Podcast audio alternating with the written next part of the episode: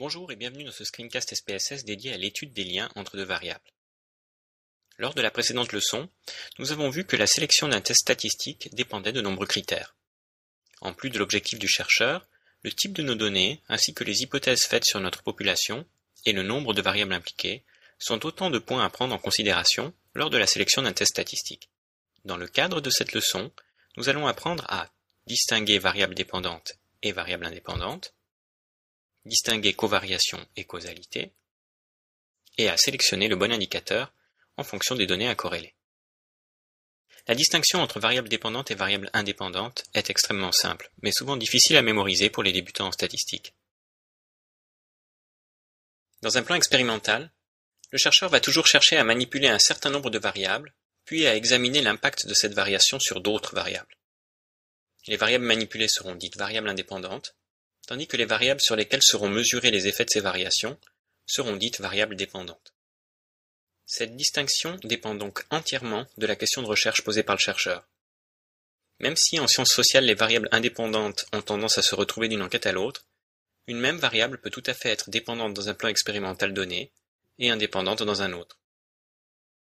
Ainsi, si vous cherchez à déterminer l'impact du genre sur certaines pratiques langagières, le genre sera la variable indépendante tandis que les divers indicateurs des pratiques langagières seront les variables dépendantes. Par contre, pour un chercheur en génétique intéressé par le rôle d'un gène sur le genre de certains organismes, le gène sera la variable indépendante, tandis que le genre sera la variable dépendante. Lorsque nous étudions les relations entre deux variables, nous parlons de statistiques bivariées.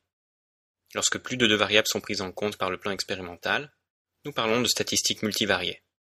Le reste de cette leçon sera consacré à la statistique bivariée. Il est important de comprendre que la codépendance n'est pas équivalente à la causalité. Quel que soit leur type, prouver que les variations des scores de deux variables sont liées ne signifie pas nécessairement que l'une des variables cause l'autre. Il n'est en effet pas exclu que la variation soit imputable à une variable cachée. Par exemple, constater une covariation entre les actes de violence et le nombre d'heures passées sur les jeux vidéo ne signifie pas que les jeux vidéo causent des violences. En effet, une variable cachée pourrait expliquer cette codépendance, comme par exemple la présence d'un faible encadrement parental. Dans cet exemple, pour écarter l'influence d'une variable cachée comme l'encadrement parental, nous pourrions décider de séparer nos données en deux groupes, l'un avec encadrement parental faible, l'autre avec encadrement parental fort.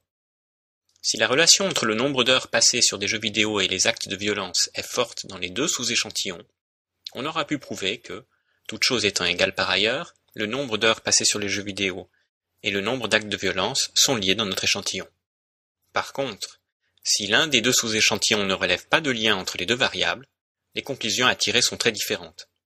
Nous devrons alors dire que ce lien n'est significatif que chez les jeunes disposant d'un faible encadrement parental.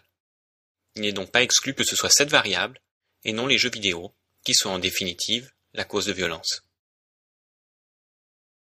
Pour finir, Admettons que nous ayons écarté l'influence de variables cachées, et que nous ayons pu prouver l'existence d'un lien significatif entre le nombre d'actes de violence et l'encadrement parental.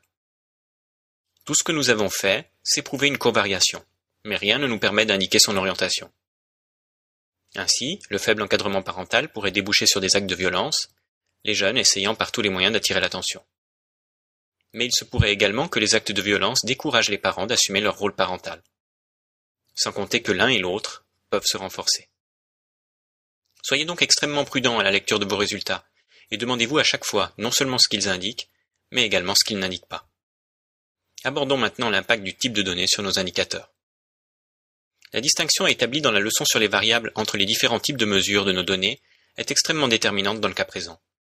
Nous allons en effet utiliser des instruments statistiques différents pour chaque type de données que nous allons mettre en relation. Le lien entre deux variables quantitatives, sera traité par le coefficient de corrélation de Pearson. Nous verrons que ce type de données peut également être abordé par une régression, selon le type de question posée. La corrélation de Spearman sera utilisée lorsque nous aurons affaire à des rangs. Il remplacera donc la corrélation de Pearson dès que nos données seront ordinales. Le lien entre deux variables